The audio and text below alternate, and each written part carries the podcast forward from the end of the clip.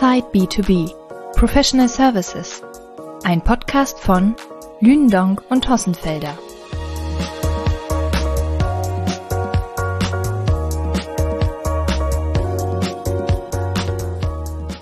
Schönen guten Tag. Herzlich willkommen zu einer neuen Podcast-Folge von Lündonk und Hossenfelder.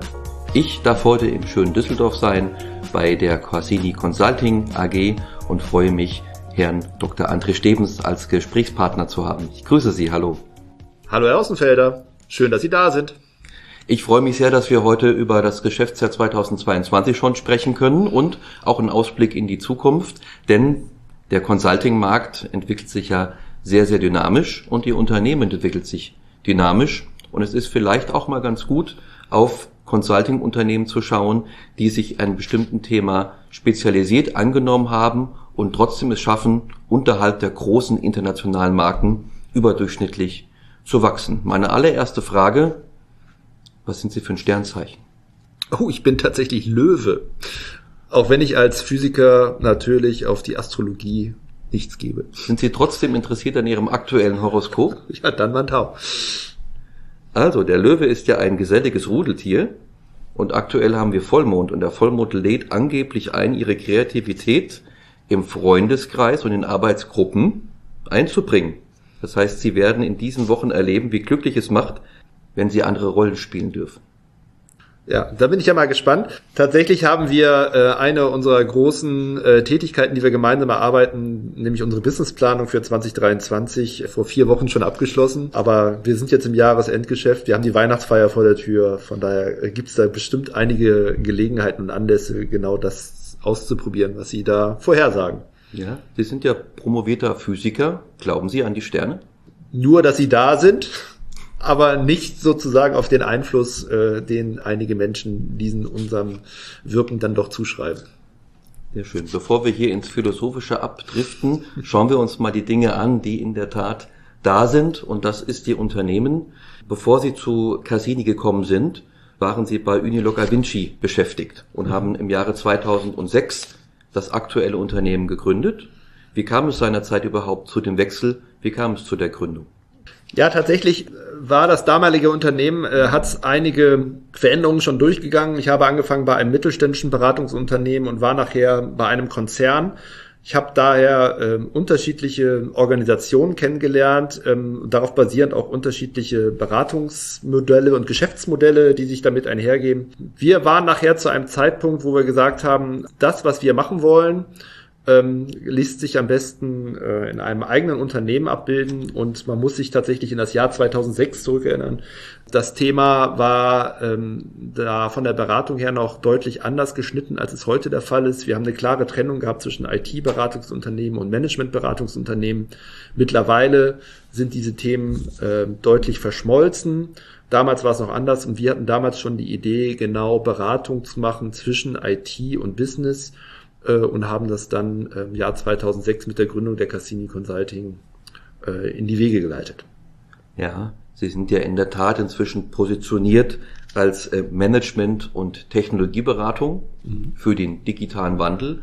Blicken wir nochmal zurück, 2006, ein paar Jahre später, die Finanzmarkt- und Wirtschaftskrise, frisch gegründetes Unternehmen.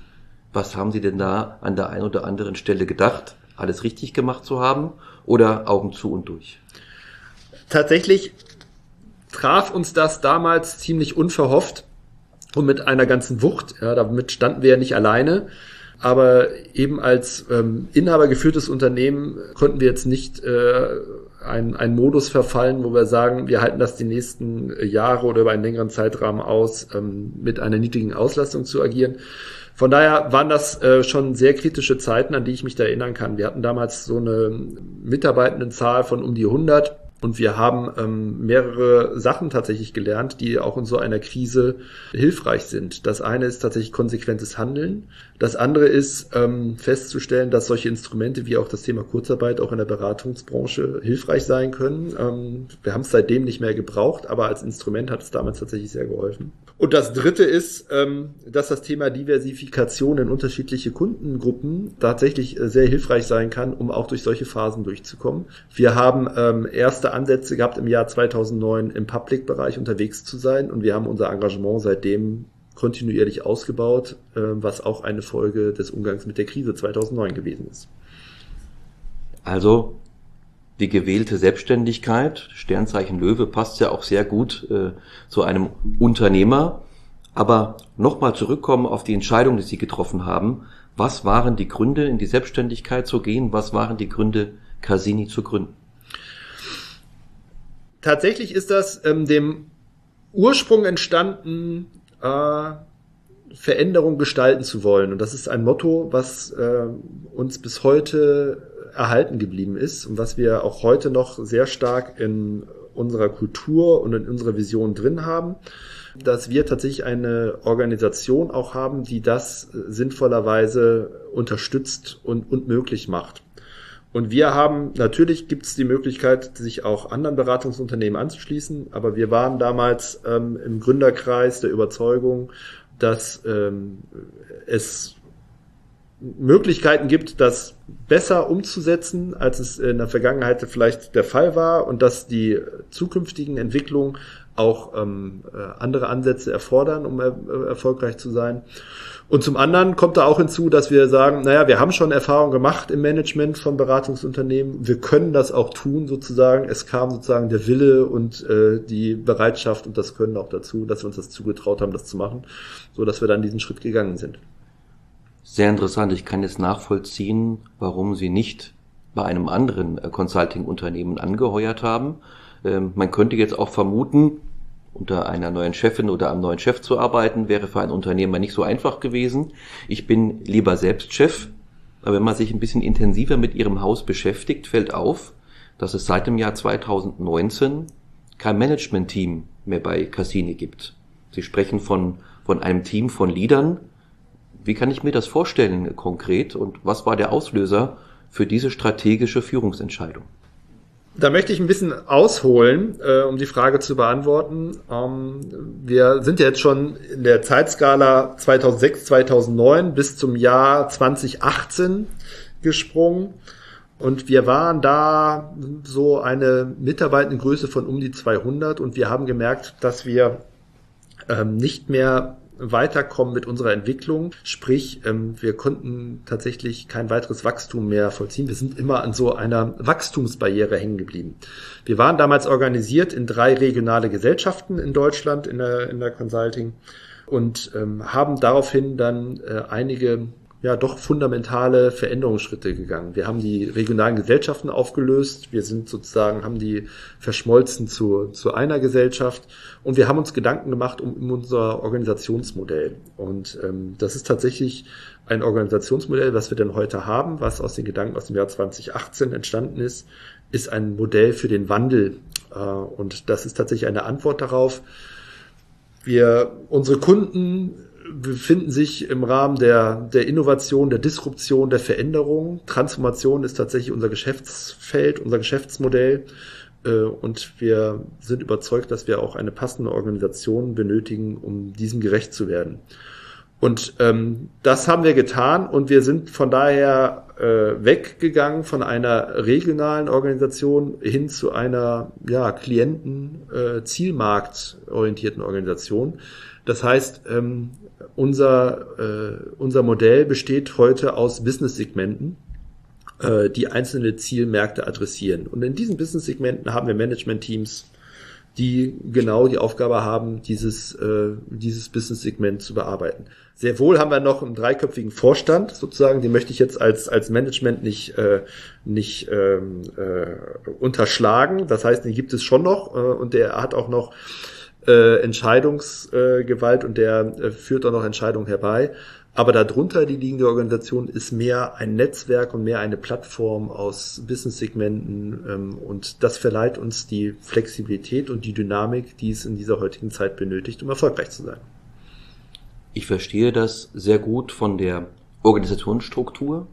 Bei den Führungsprozessen habe ich doch noch das eine oder andere Fragezeichen, gerade bei der Aufgabenverteilung Management-Team und auch Vorstand, denn die Führungsaufgaben sind ja heutzutage beim Thema Fachkräftemangel immer wichtiger. Weiterbildung, konstruktive Kritik, Motivation, Führung, Controlling, Reporting, äh, Projektreview, Akquisition, Folienmalen und so weiter und so fort. Das eine ist ja eine sehr zentrale einheitliche Steuerung und dass viele mit äh, identischen Botschaften am Markt unterwegs sind. Und das andere ist natürlich dann auch das, was Sie beschrieben haben, das Ganze mehr ins Team zu geben, ähm, um diesem Thema digitaler Wandel, aber auch der, des Wandels innerhalb des Unternehmens gerecht zu werden. Können Sie da noch mal eine Abgrenzung machen? Wo gibt es denn Gemeinsamkeiten und wo gibt es Unterschiede, was Führungsaufgaben anbetrifft? Tatsächlich äh, ist da viel Wahres drin in Ihrer Frage. Das Thema Organisation ohne die Begriffe Führung und Leadership funktioniert so nicht, sondern man muss tatsächlich beides gemeinsam denken. Und ähm, uns hat getrieben äh, bei der Definition der Organisation die äh, Möglichkeit, Menschen schnell Verantwortung zu geben, weil wir sind davon überzeugt, dass äh, es gut wird, wenn Leute Verantwortung für ihr Handeln übernehmen und übernehmen können. Ähm, das bedeutet natürlich auch, dass ich als Management, als Leader, als Manager, als Vorstand ähm, in der Lage sein muss, Verantwortung auch abzugeben. Und genau ähm, dafür bräuchte es ein geeignetes Organisationsmodell.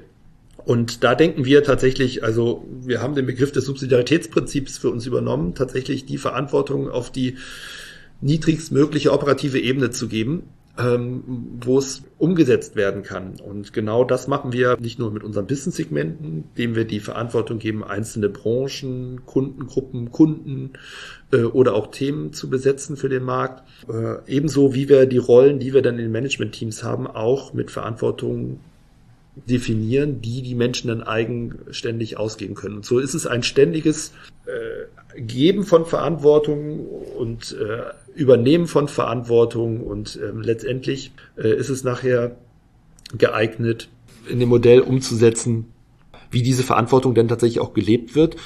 Äh, und die große Führungsaufgabe ist aus unserer Sicht, liegt die darin, den Menschen die Möglichkeit zu geben, diese Verantwortung einzunehmen. Und da arbeiten wir dann auch gemeinsam dran im Rahmen der Personalentwicklung.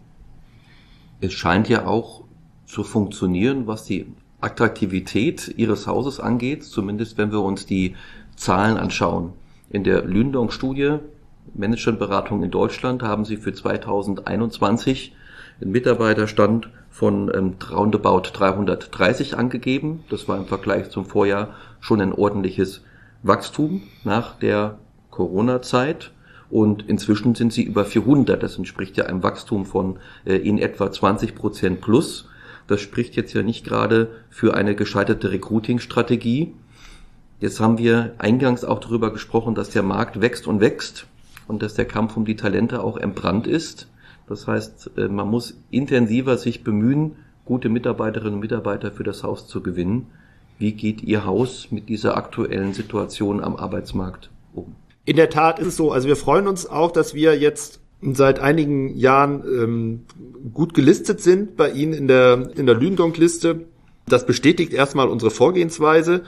Und in der Tat werden wir immer wieder genannt, dass wir zu den am schnellst wachsenden Beratungsunternehmen in Deutschland gehören. Ähm, aus meiner Sicht ist das tatsächlich auch die Folge davon, dass wir gesagt haben, dass wir uns selber als Herausforderer verstehen. Wir brauchen eine Umgebung und ein Modell, wo sich gute Leute wiederfinden, wo sie attraktive Rahmenbedingungen finden, um sich zu entwickeln weil natürlich jemand, der bei uns anfängt, auch andere Möglichkeiten hat, bei anderen Beratungsunternehmen ähm, tätig zu sein. Das ist ähm, ja keine Frage. Der Wettbewerbsdruck ist hoch an der Stelle, wie die das schon gesagt haben. Äh, unsere Antwort darauf ist, was ich eben schon gesagt habe, Menschen möglichst frühzeitig in die Verantwortung geben. Wir glauben, dass das einfach attraktiv ist für die persönliche Entwicklung, Karrieremöglichkeiten aufzuzeigen, die ähm, losgelöst sind von Mitarbeiterzugehörigkeit, Alter, sondern die sich tatsächlich an rein leistungsbezogenen Kennzahlen ähm, ergeben, sodass ähm, auch junge Menschen bei uns Möglichkeiten finden, schnell Karriere zu machen. Dass wir ähm, in einem attraktiven Klientenumfeld unterwegs sind, dass wir mit unserem Anspruch, Relevanz in unseren Projekten auszuüben, indem wir Veränderungen nicht nur aktiv gestalten, sondern dass wir die auch dazu führen, dass etwas Gutes herauskommt, dass wir da auch tatsächlich hm, sinnvolle Betätigungsfelder anbieten. Das sind alles sozusagen Puzzleteile, Einzelteile, die dazu führen, ähm, eine gewisse Attraktivität für uns als ähm, Arbeitgeber zu entwickeln. Ähm, es gibt da für alle, zu allen Punkten sicherlich auch gute Argumente von anderen Firmen, die die aufsetzen. Ähm, wir versuchen bei uns eben tatsächlich über die Mischung eine Attraktivität zu haben. Und das ist uns tatsächlich in den letzten Jahren gut gelungen. Und darüber freue ich mich, darüber bin ich auch tatsächlich sehr stolz. Und wir sehen zu, dass wir das ja in den nächsten Jahren auch genauso fortführen. Mhm.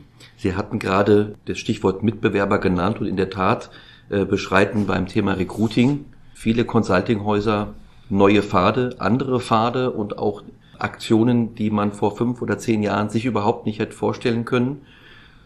Der Blick bei äh, Casini Consulting. Ist die Recruiting Chefsache oder wird das bei Ihnen über die HR-Abteilung gemacht? Was bedeutet hier Leadership äh, und was kann man delegieren? Ich würde sagen, die Antwort ist weder noch, weil auch da agieren wir getreu dem Motto, den Menschen die Verantwortung zu geben, die sie auch tatsächlich benötigen. Und ähm, das äh, Einstellen von den richtigen Personen für die richtige Aufgabe muss dann auch tatsächlich in der, in der Hand der operativen Leads, der operativen, des operativen Managements liegen. Von daher ist das Recruiting an der Stelle ja in der Verantwortung der handelnden Person, äh, der handelnden Leads in den Segmenten. Sehr wohl tun wir natürlich eine Menge dazu, dass dieser Prozess erfolgreich gestaltet werden kann. Ne? Wir haben klare Vorstellung davon, was einen erfolgreichen Recruiting-Prozess angeht. Ähm, wir sind natürlich, und das ist heute äh, ohne Alternative, ähm, auf den sozialen Medien unterwegs, neben dem klassischen Schalten von Stellenanzeigen, ähm, so dass wir da tatsächlich die Möglichkeiten nutzen, die ein Unternehmen unserer Größe halt hat, sich auch zu präsentieren.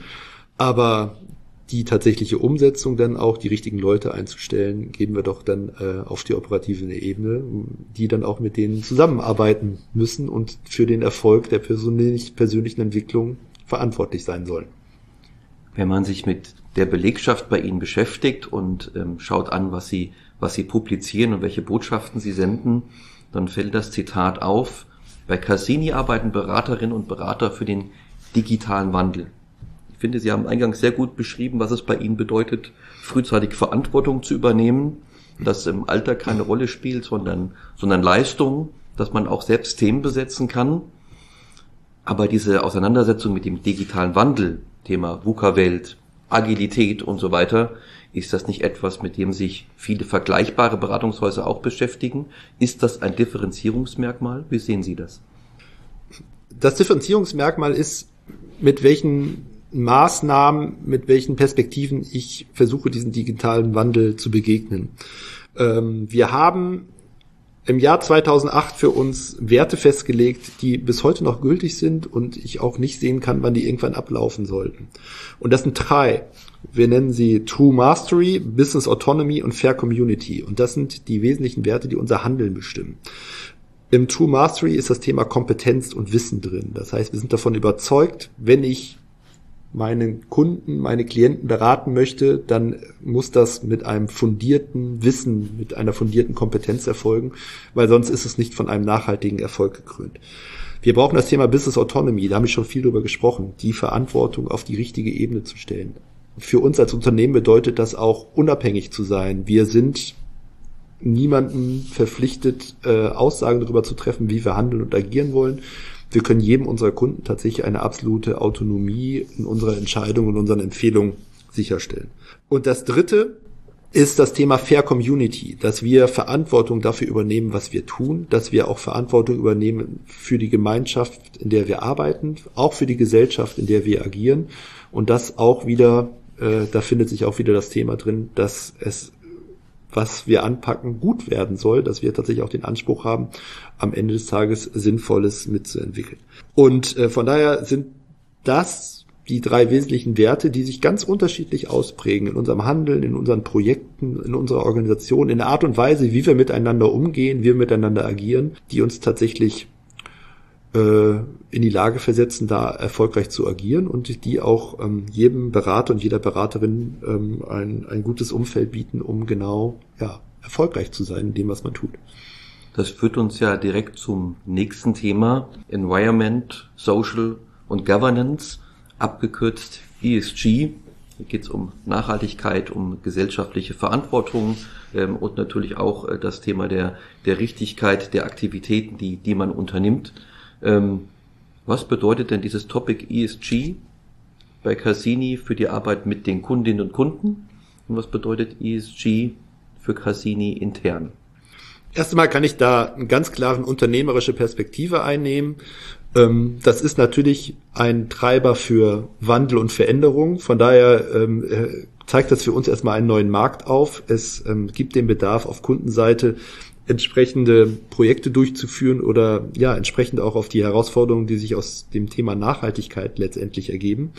Von daher ist es für uns ja ein Wachstumsfeld, was am Markt sicherlich auch in den kommenden Jahren noch immer einer stärkeren Nachfrage äh, fährt und es wird stärker auch die Frage kommen, wie welche Nachhaltigkeitsaspekte auch in Projekten berücksichtigt werden sollen.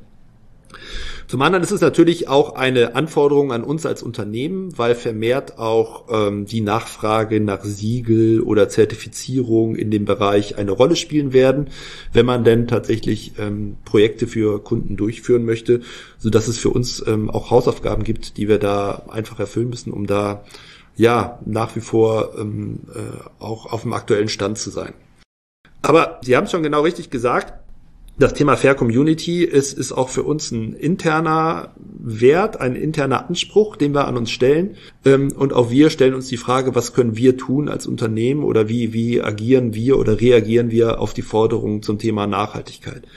Ich weiß zum Beispiel, ähm, dass wir in den letzten drei Jahren 4.361 Tonnen CO2 produziert haben.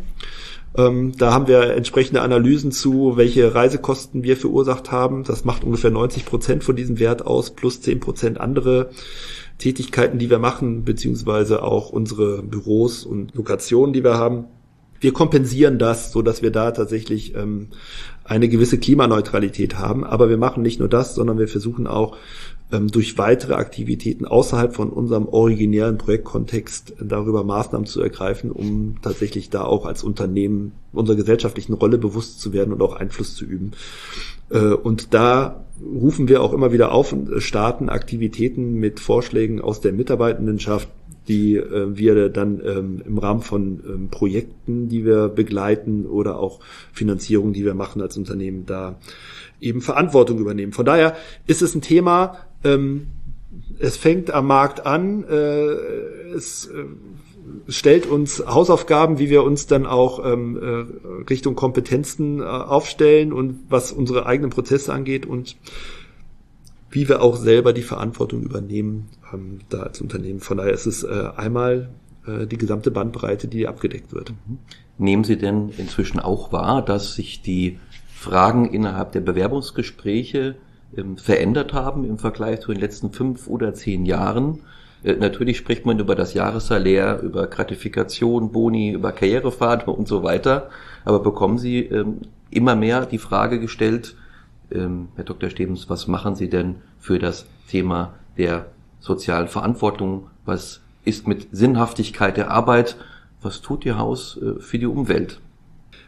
Sehr wohl kommen Fragen zur Haltung von uns als Unternehmen ähm, als auch zur Positionierung ähm, spielen immer stärker eine Rolle und finden eigentlich in jedem Bewerbungsgespräch heute Eingang. Es ist nicht nur das Thema Nachhaltigkeit, es ist auch das Thema, wie gehen wir mit dem mit Diversität um, sowohl im Unternehmen, wie stehen wir in Summe dazu.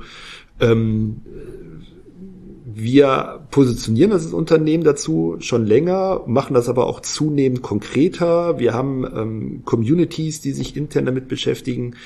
Wir finden für uns ähm, eine Nachhaltigkeitsstrategie beispielsweise, an der wir uns künftig orientieren wollen. Da sind wir gerade in der Ausarbeitung dazu, um festzustellen, wie, wie können wir die Themen auch noch weitertreiben.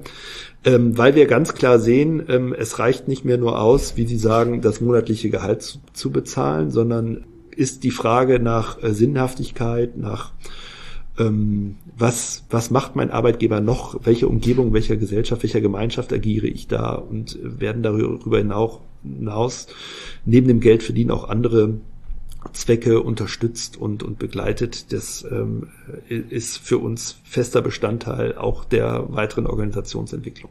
Mhm. Ihre Assets sind ja die Mitarbeiterinnen und Mitarbeiter, das ist vollkommen klar. Und ähm, dass sie damit unter auch erfolgreich waren, zeigt sich an den Wachstumszahlen, dass sie inzwischen auf über 400 Consultants ähm, angestiegen sind. Das ist natürlich schon eine Thematik, bei der man weiß, man kann sich auf die Kolleginnen und Kollegen verlassen. Es wird gut reüssiert. Wenn wir jetzt einmal schauen auf Branchen und auf Themen, mit denen sie erfolgreich sind. Was ist für Sie 2022 mit Blick auf das Geschäftsjahr 23 die Beratungsleistung und die Kundengruppe, bei denen Sie sagen, da sind wir sehr erfolgreich unterwegs, da werden wir überdurchschnittlich wachsen 2023, um es nochmal zu konkretisieren, äh, könnte auch ein Jahr der Unsicherheit werden. Spielen dann Restrukturierungs- und Sanierungsthemen einen, einen Bereich? Bleibt Digitalisierung ein Langläufer? Kommt man trotz vermeintlicher konjunktureller Abschwächung am Thema ESG dennoch nicht vorbei? Was sind so Ihre Top-Wachstumsthemen der letzten zwei Geschäftsjahre und des Geschäftsjahrs 2023? Wir unterscheiden das aktuell in vier größere Markets, wie wir das nennen. Um, ähm, äh, zum einen ist es originär das Thema Transformation in IT-Organisation von Konzernen. Das ist das, wo wir ursprünglich ja auch unsere Wurzeln haben, dass wir immer schon ähm, äh, da sowohl technologische als auch organisatorische Veränderungen mitgetrieben haben. Das Thema Agilität ist da eine Rolle. Das, äh, das zweite ist das Thema Public. Ich habe es schon erwähnt. Spätestens seit dem Jahr 2009 ist es für uns ein festes strategisches Ziel, da äh, weiter Fuß zu fassen. Momentan macht der Public-Markt ungefähr 30 Prozent unseres Umsatzes aus. Äh, und das sieht auch nicht so aus, als wird das ähm, schwächer werden in den nächsten Jahren. Wir haben das Thema Mittelstand bei uns ähm, auf der Agenda, ähm, weil wir da auch tatsächlich sehen, dass im Rahmen der Digitalisierung noch viele Veränderungen äh, in den nächsten Jahren auch noch stattfinden werden und wir da als mittelständisches Unternehmen einfach sehr gut auch auf Augenhöhe agieren können.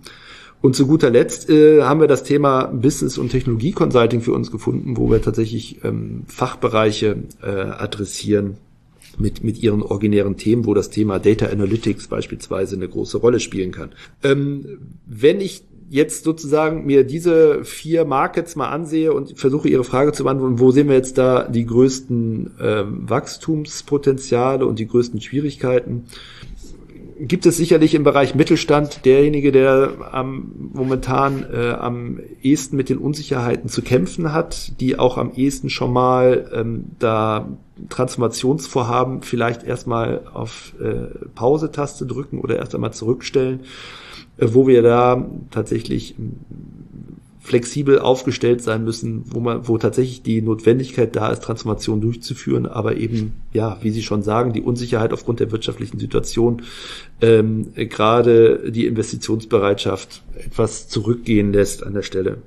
In den anderen Bereichen sehen wir nach wie vor gute Potenziale und gute Entwicklungen, so dass wir für 2023 nach wie vor äh, unser Ziel verfolgen, am unseren 20 Prozent Wachstum, was wir in den letzten Jahren äh, durchgeführt haben, beibehalten wollen, so dass wir da von einem weiteren Entwicklung ausgehen.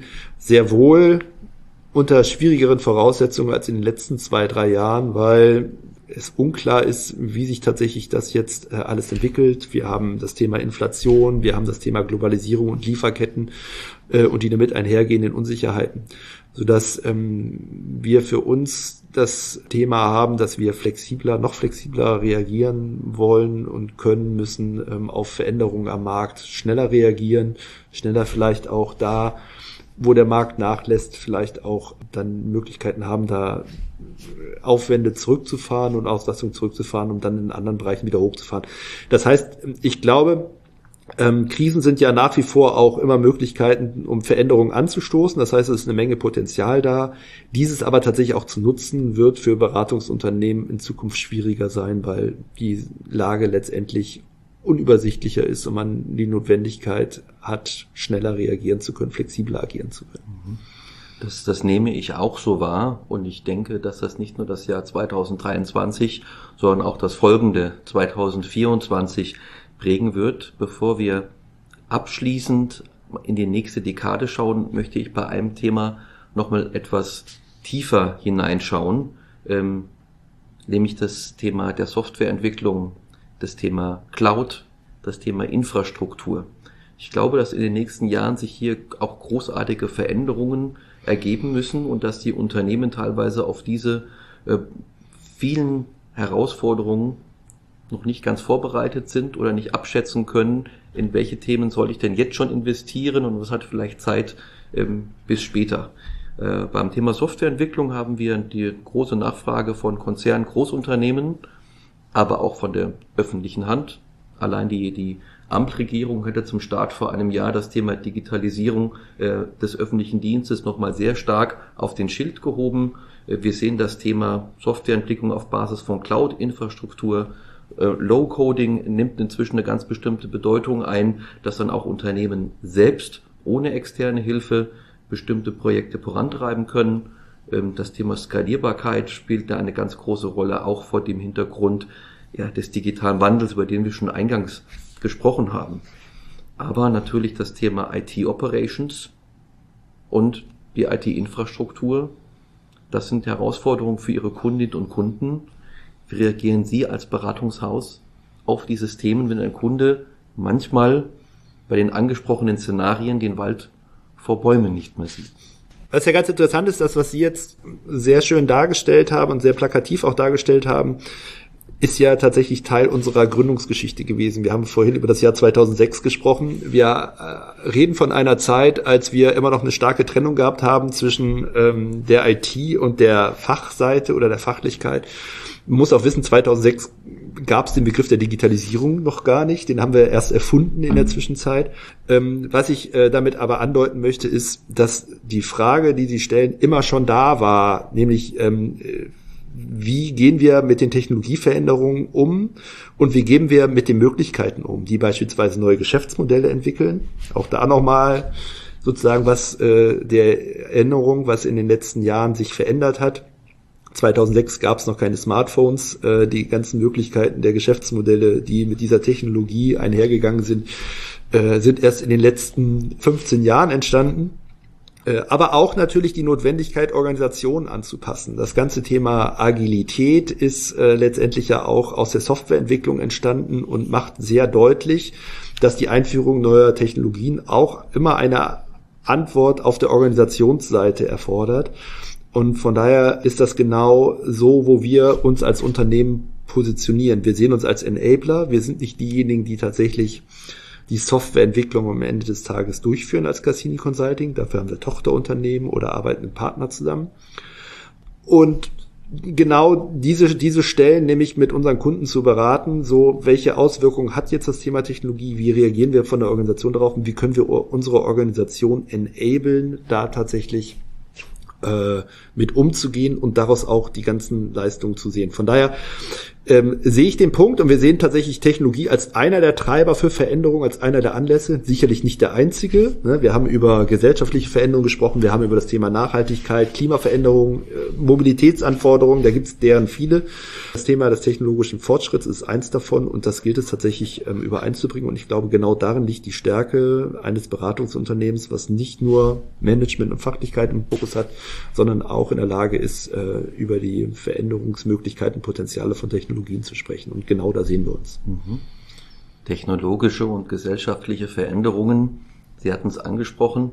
Ähm, Smartphone.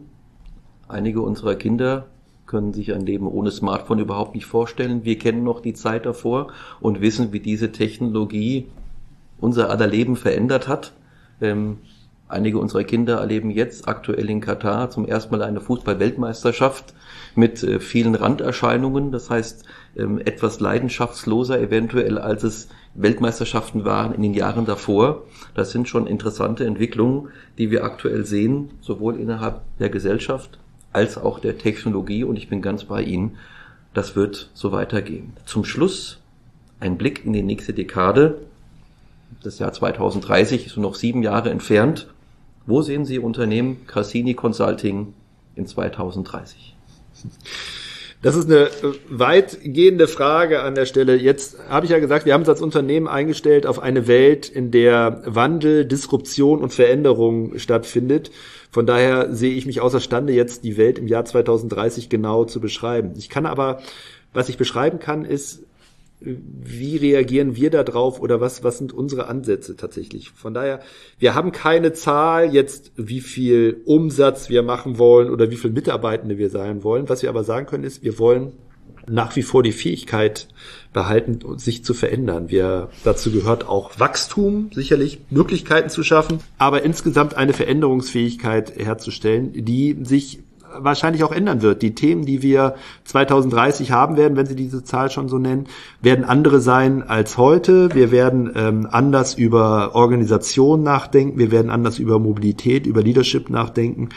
Äh, und unser Anspruch ist, das Unternehmen ja so zu führen oder auch so darauf einzustellen, dass wir genau dann auch wieder unseren Beitrag leisten können. Und dafür gilt es, glaube ich, die Rahmenbedingungen zu definieren, ähm, äh, die richtigen Leute zu haben, die richtigen Modelle zu haben, die genau das ähm, ermöglichen. Und äh, darauf stellen wir uns ein. Und ob wir nach wie vor die nächsten Jahre 20 Prozent Wachstum haben werden oder ob sich vielleicht der Markt auch ändert, dass vielleicht 20 Prozent Wachstum dann nicht mehr möglich ist, darauf dann äh, einzustellen oder vielleicht sogar ein größeres Wachstum möglich ist. Genau das, glaube ich, ähm, gilt es zu gestalten von der Unternehmensentwicklung her, dass äh, genug Bedarf sein wird, weiterhin äh, sich um Veränderung und Transformation zu kümmern. Davon bin ich überzeugt und von daher äh, bin ich auch überzeugt, dass wir im Jahr 2030 auch eine gute und relevante Rolle weiterhin im Beratungsmarkt in Deutschland äh, stellen werden. Einige Entwicklungen 2030 sind jetzt schon absehbar. Anderes steht noch in den Sternen. Ich danke Ihnen, lieber Dr. Stebens, Vorstand der Consini Consulting AG, dass Sie sich äh, die Zeit genommen haben. Sie sind Sternzeichen Löwe. Abschließende Frage. Werden Sie sich jetzt nach diesem Podcast-Gespräch künftig vielleicht etwas intensiver mit der Astronomie und den Sternzeichen auseinandersetzen? Oder bleiben Sie als promovierter Physiker eher bei den Zahlen, Daten und Fakten? Ich schaue ganz gerne in den Himmel, gerade jetzt, wo auch die einige Sternschnuppen durch die äh, äh, an uns vorbeiziehen, aber an das Thema Astrologie muss ich mich nicht weiter beschäftigen. Vielen Dank. Herr Dr. Stevens, vielen Dank für das Gespräch.